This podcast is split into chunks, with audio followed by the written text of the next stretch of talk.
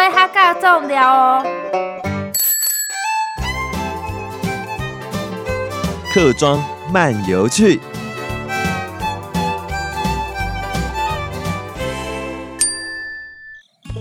来，今天我讲台海的罗屋了哈。今天我要讲呢，就是大溪的老房子李腾芳古宅。因为呢，我今天的重点是讲古迹。阿公多大溪这个古迹呢，我首推李腾芳古宅。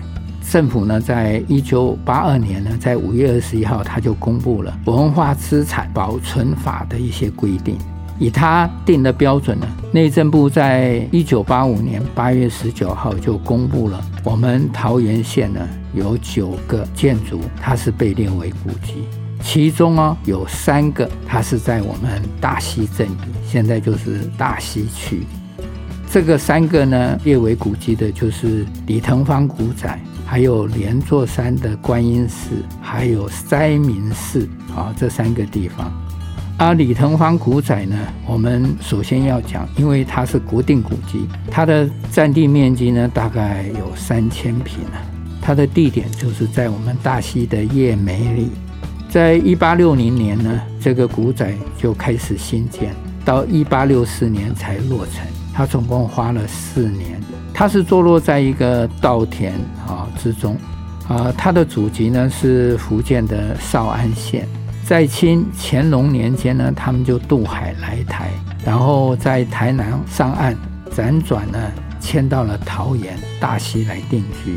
当时大溪呢为货运运输的集散地，他的子孙呢李炳生啊，以啊这个大坎溪的航运之便呢，他就经营稻米啦、谷物啦这个运输的事业啊，往返于淡水之间。因为经营有成，而且当时大溪是内陆重要的河港，桃竹苗地区的茶叶啦、樟脑啦、稻米啦，啊，其他的物产呢，都是送往北部啦、淡水这些区域，再利用水运呢，他载回了日用杂货，然后再把它销往关西、竹东、北埔、新埔这些地方。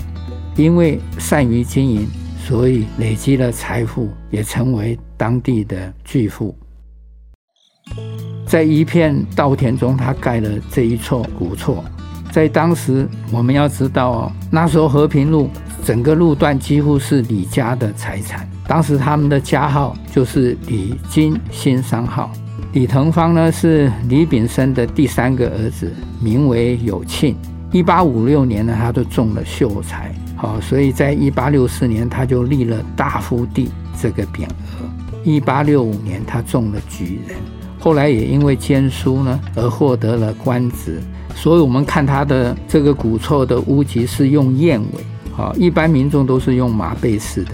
而且，他的大厝外层呢立了旗杆，就像我们在新竹呢，我们看到进士第郑雍熙的宅地，它的外层也有旗杆，啊，因为当时只要看到宅地的外层立有旗杆。就表示这个呢是清代的官宅，而且在当时呢也只有官宦之家或科举得第的人家才能够在门城树立这种旗杆来表示尊荣。